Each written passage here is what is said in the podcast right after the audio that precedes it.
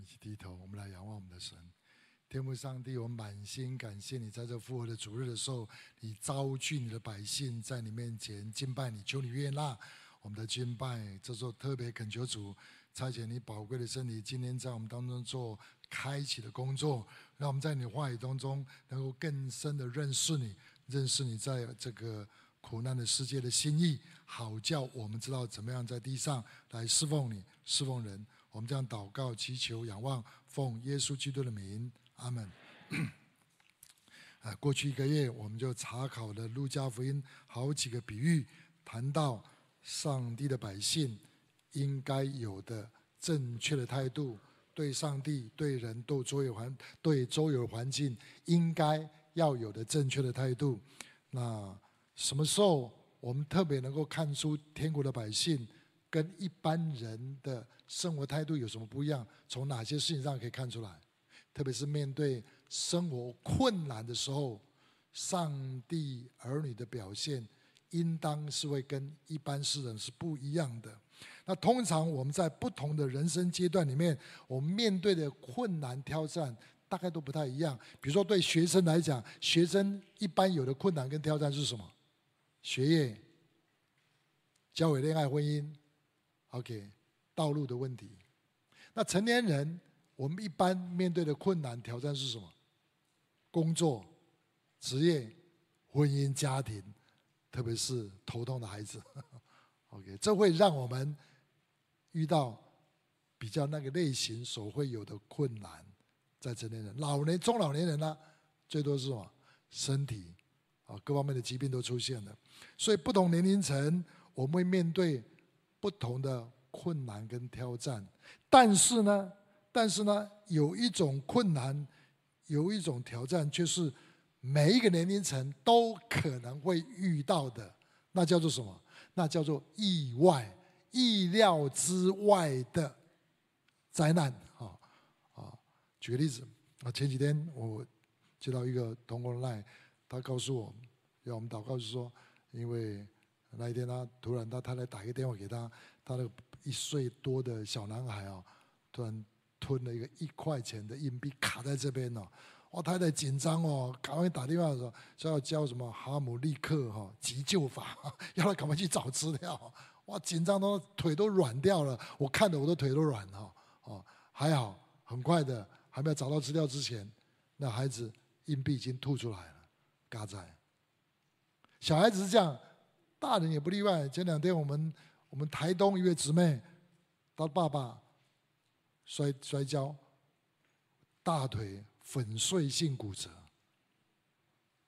意外，小孩子、老人家都有，年轻人也会。我在我准备信息的时候，就想到很多年前，我大三的时候在台大跑步，突然心脏病发作，被急救车啊送到急诊室去啊，台大急诊室。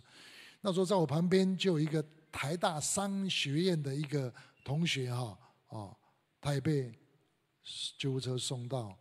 台大来啊！他的妈妈赶来的时候，他已经不行了，因为他骑摩托车在新生南路哦，被那时候正在施工的那个怪手打到脑袋哈，哦，意外就死亡。人有不测风云，对，人有旦夕祸福，天有不测风云，人有什么样？旦夕祸福，这是我们华人所讲的啊俗语。所以不管小孩子，不管老人家，不管哪个年龄层。都有可能遇见意外，同意吗？这是意外，是不可避免的。每个年龄层都有，啊，那面对这些意外的时候，有些是致命的，有些是可能还会过去的。致命的可能，比如说交通事故或摔飞机，最近对不对？啊，东方航空摔飞机，要死的人就不止一个人哦，哦，有时候一群人哦。风灾、水灾、地震、乌俄战争，成千上万人都突然就过世了。面对这些意外，特别是面对生死的问题，我们应当用什么样的态度来面对？这就是路加福音十三章第一节到第九节所探讨一个很重要的一个问题。耶稣就举了一个不结果树、无花果树的比喻，来告诉我们天国的百姓。应该怎么样面对意外灾难？那时候是因为耶稣碰到犹太人给他提的一个问题，就是巡抚罗马巡抚比拉多把一些去献祭的加利利人给杀掉，把他们血跟祭物混在一起啊，杀了这些人。那犹太人就问说：“请问这些人怎么会遇到这些事情？是不是这些人特别有罪？”那耶稣就开始回答他们：“这个面对意外，我们应当有什么态度？”他举了一个无花不结果树、无花果树的比喻啊。等一下我会讲。那通常面对这种意外的灾难、死亡的时候，因为你里面的信念是什么，信仰是什么，就会影响你的态度。对宿命者、宿命论的人，他怎么解释这意外灾难？都是命啦，这个命比较不好，就遇到这种事情。这是宿命论，用命来解决这问，来回答这个问题。唯物论、无神论，他们怎么样回答这个问题？意外就是意外嘛，就天然都会发生的嘛，啊，这这。稀松平常的事情呢，自然界必有的现象，不要大惊小怪了。台北市撞，台北市车祸，不是车撞人就是人撞车嘛，啊，就是很自然的现象。这唯物论的解释啊，可是对于那些民间宗教信仰有轮回观念的人，他们怎么说？一定你上辈子怎么样，干了什么坏事，所以再遇到这种事情。所以你怎么样信仰，就带着什么什么样的。解释说法，那对犹太人，这些犹太人他们的想法看法是什么呢？他们认为遭遇意外的灾害是因为这个人有罪。这个人，假如这个人意外越大，一定是他的灾难怎么样？因为他的什么灾难越大，因为什么？他的罪越大啊啊！是因为上帝要审判他啊，灾难。的大小跟犯罪大小成正比例。今天有不少人哦，包括一些基督徒，都会有类似像犹太人的想法跟看法啊。发生意外就是因为这个有罪啊。一个人无灾无病的话，一定跟上帝的关系很不错。这有些人解释是这样子啊。那事实上，不管你是用哪一种的方式去解释，通常一般人面对意外灾难都。都有一个倾向，都希望找到凶手，找到元凶，到底是什么原因？到底是谁惹了这个祸？啊，目的是什么？其实是要找一个出气筒，找一个可以抱怨的对象。因此，我们常常看到，当发生一件意外事件的时候，人常常会怪东怪西，有没有？抱怨环境。抱怨人是抱怨上帝，但也可能责怪自己，都有可能。面对意外灾难，耶稣的看法是什么？耶稣希望天国的百姓是用什么态度来面对呢？所以在路加福音十三章，耶稣就讲了这个比喻。这个比喻，他告诉我们，天国的百姓应当要有的信念态度是什么？有两个很重要的信念，是透过这个比喻，耶稣所告诉我们。第一个是关于人跟意外灾难的关系。耶稣怎么说？耶稣说：“人人都是罪人，人人都可能遭灾。我们活在这个罪恶堕落的世代里面，世界里面，每个人都可能遭遇灾难。遭遇灾难是亚当夏娃犯罪的结果，罪进入这个世界，世界受到咒诅啊，仇敌可以拿到权柄，任意的来对待上帝的百姓。”是罪的堕落世界的结果，所以遭遇灾难的人，并不一定比没有遭遇灾难的人啊罪更大。耶稣的解释是什么？都是有罪的，不管遭灾的、没有遭灾的，都是有罪的。这是耶稣的解释，他的信念是这样子啊。所以耶稣就接着再举一个实际的例子啊啊，你们不要以为说哦，这些被杀加利利人更有罪。不是的，你们若不悔改，罪人若不悔改，都要像这样灭亡。但是西罗亚的楼倒塌的时候，压死了十八个人，有没有？啊，不要以为说这边被压死的人是比其他人更有，比耶路撒冷那些平平安安无事人更有罪。不是的，若不悔改，你们都要如此灭亡。遭灾的人跟不遭灾的人两种都是一样的，不是说遭灾的人罪就更大，没有遭灾人就比较没有罪，其实都是一样，都是罪人。罪带来咒诅、带来死亡，都是一样的。那对那没有罪的人，怎么会？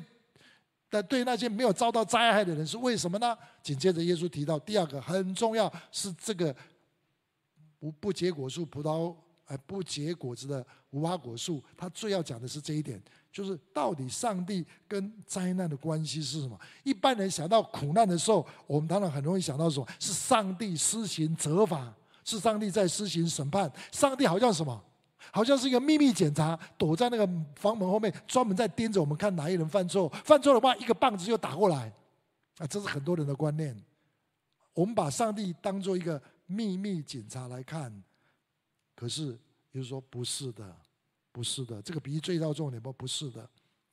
上帝是一个恩典的上帝，我们的上帝是不甘心我们受苦，不希望我们受。刑罚的上帝，他不需要我们受苦，好，那我们今天能够平平安无事，其实是完全是他的恩典，不是理所当然的。今天我们能够坐在这边平平安安的，不是理所当然的，是上帝给我们的恩典。所以耶稣说：“求主，求神不要叫我们遇见试探，救我们脱离凶恶。”意思就是说，我们上帝是。乐意给我们恩典平安的上帝，我们要向他求告。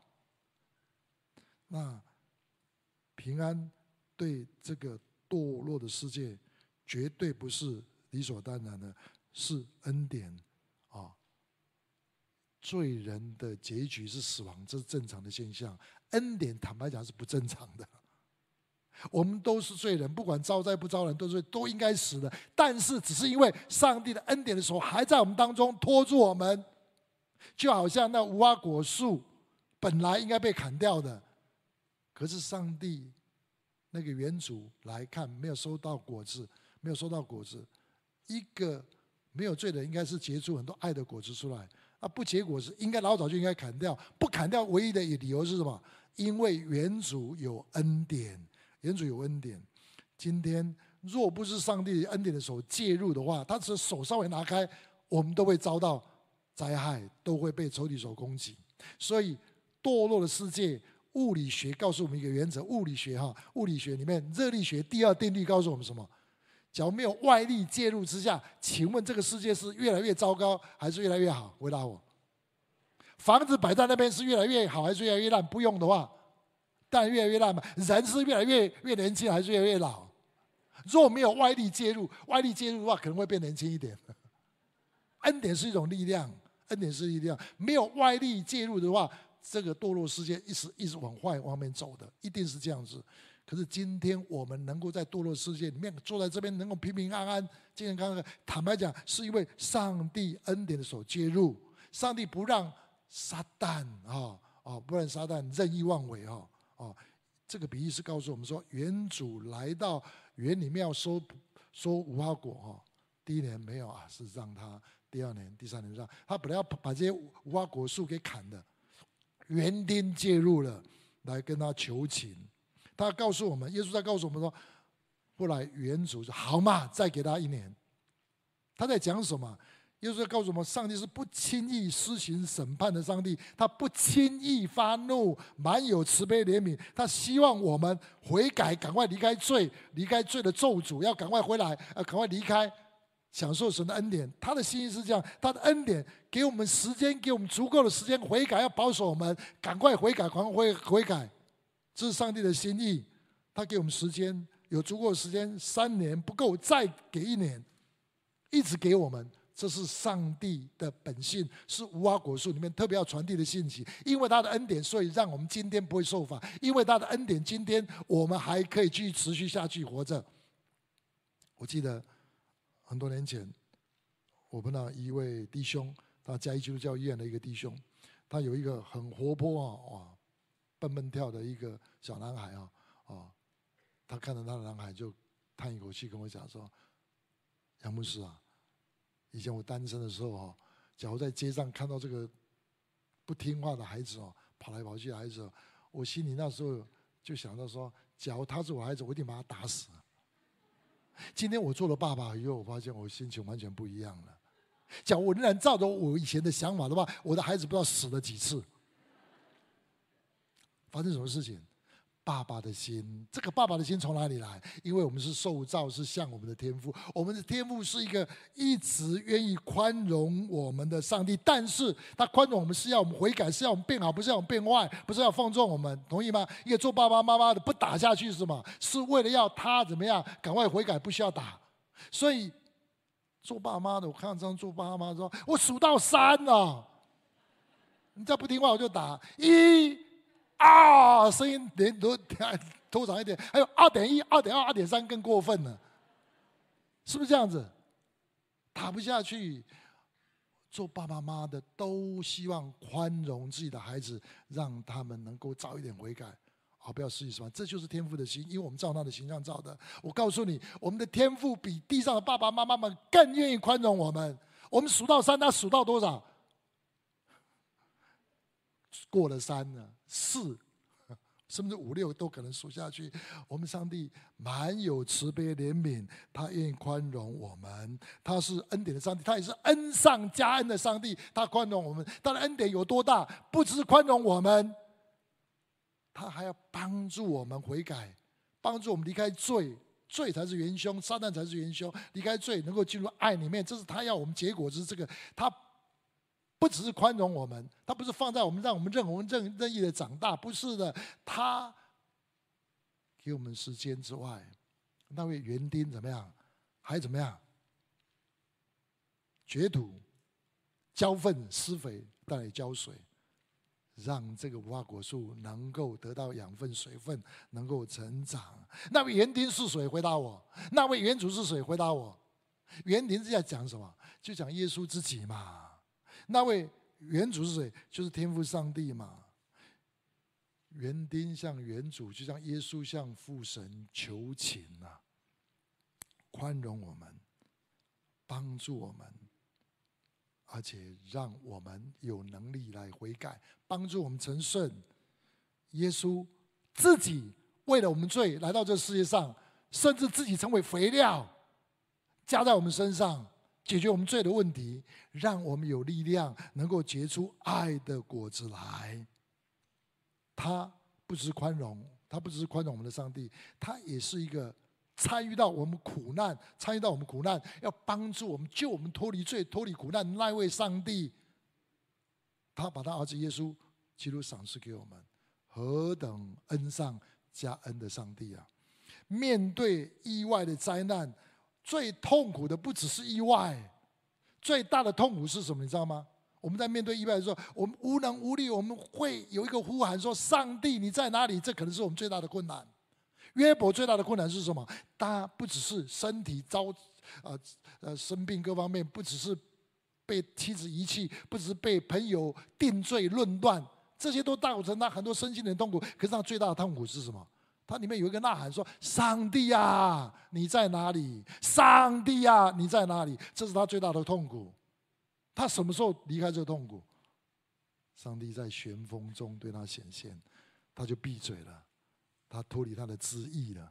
他知道上帝没有离开他，他就真正的悔改了。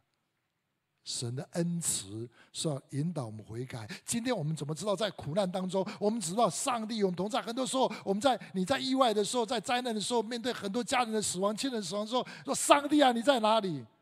怎么回答？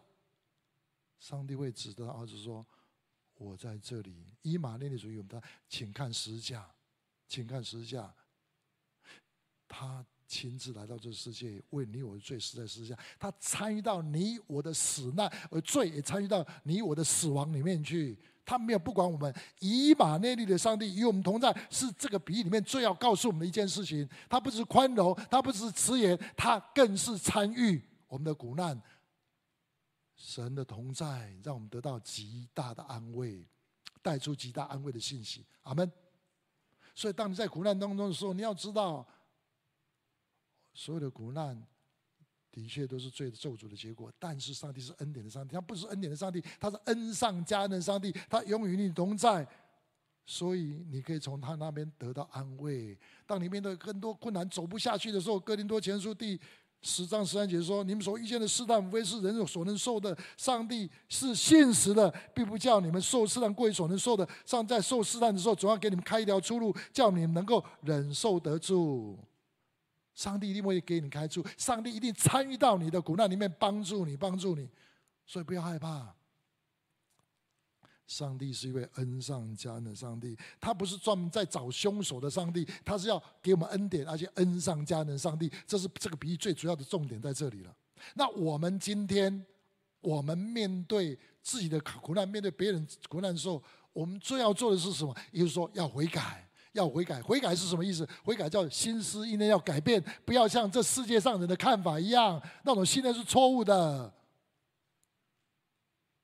我们不是找元凶，我们要找什么？找恩典的上帝。他最主要强调说，你要找恩典的上帝。你找元凶一点用都没有。意思元凶已经在那里，罪已经在那里了。最重要是你要解决罪，你要找到解决罪的出路在哪里？你要解决仇敌、解决撒旦的问题，在一定要找到那恩典的上帝，那赐安慰、赐力量给我们上帝，我们才能够走得出来。阿门。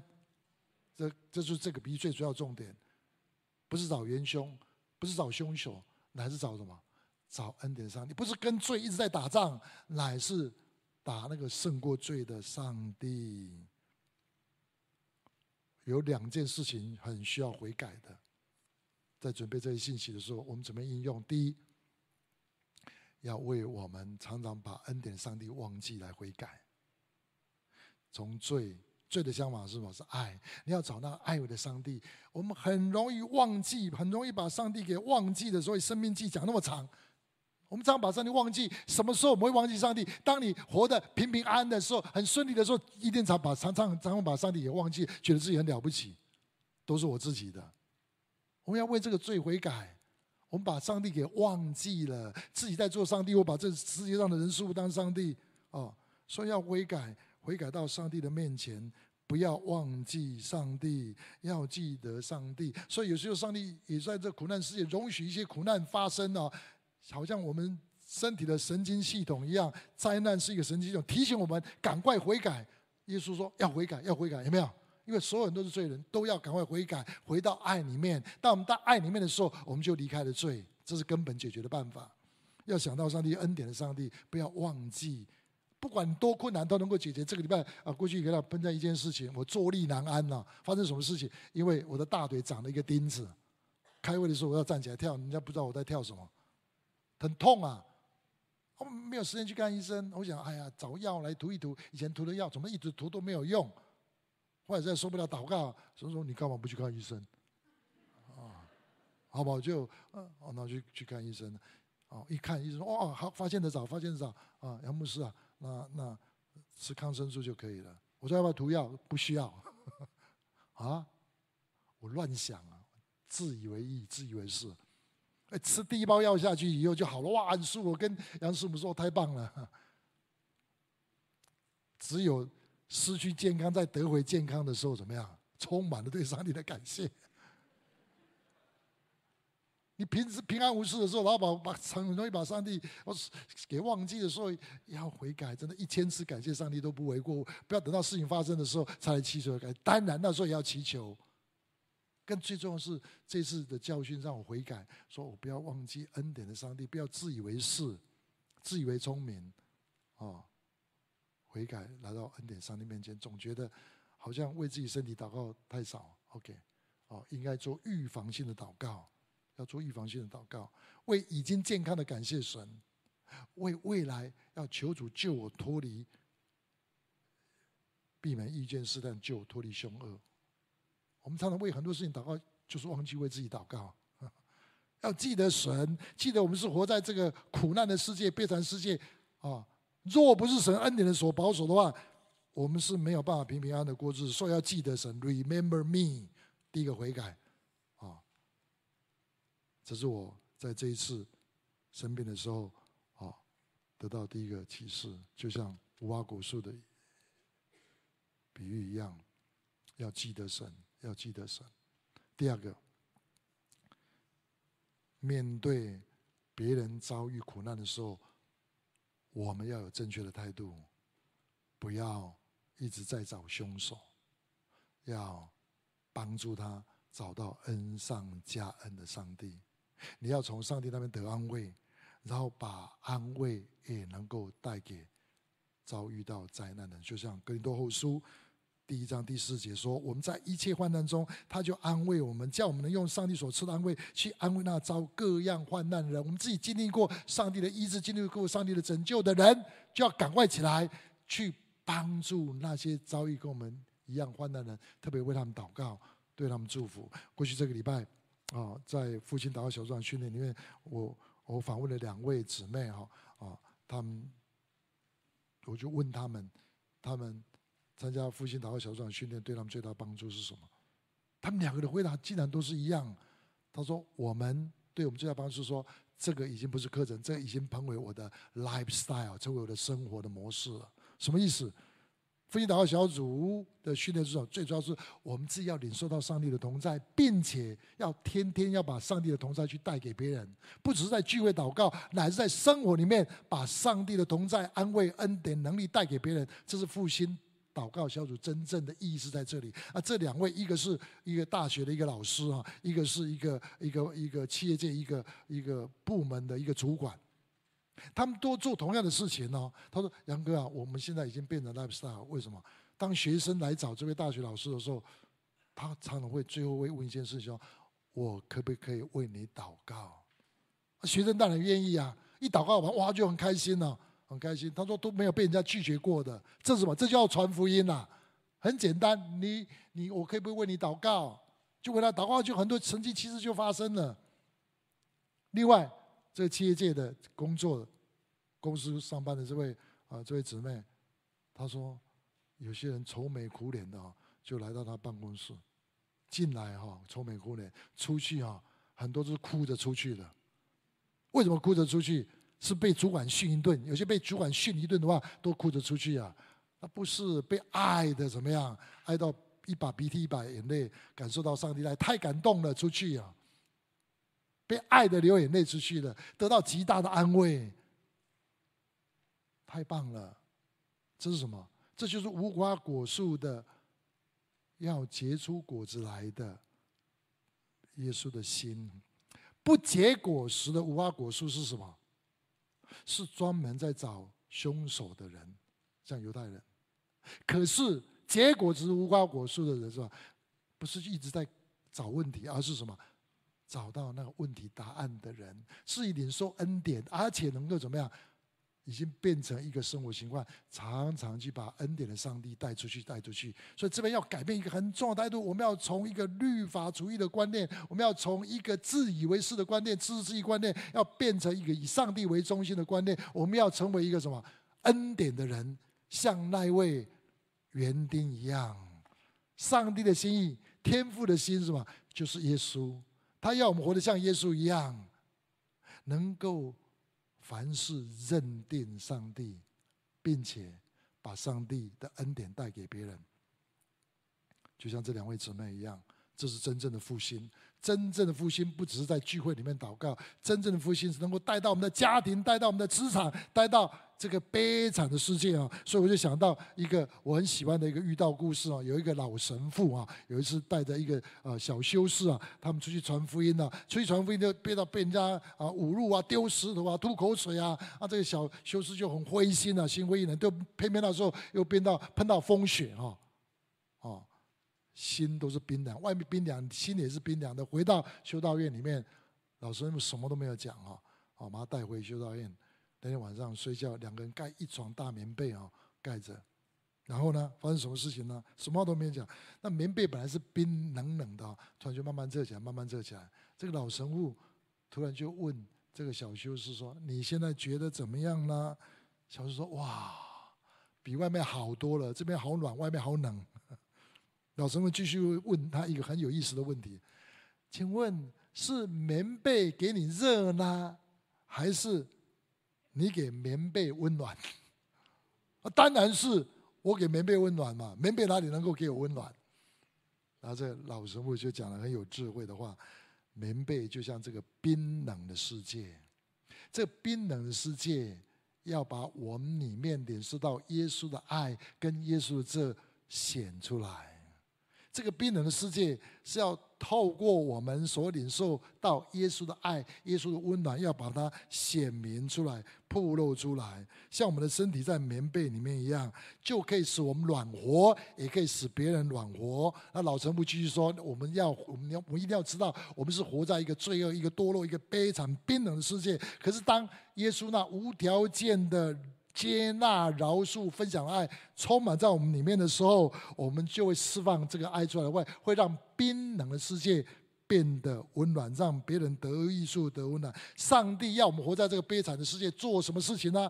他要我们放下，要我们悔改，放下我们的自私，放下我们的恣意，放下我们的自我为中心。他要我们把他的爱，我们所领受的爱，从他领受的安慰、领受的能力，释放到这个世界，让冰冷的世界可以。从我们得到上帝的爱跟温暖，这就是真正的悔改，领受爱，并且带出爱，就是胜过罪，就是悔改的真正的意思。这个东西，小修士听到以后，灵命大复兴，睡一场觉，睡了一个棉被以后，就复兴起来了。他就到处去传福音，从此他传福音的时候。就再也不会抱怨，即使面对别人冰冷的对待，他复兴了，因为他知道是我们给棉被温暖，不是棉被制造热给我们。这个冰冷的世界反而会把上帝给我们爱彰显出来，彰显出来。这篇信息在讲什么？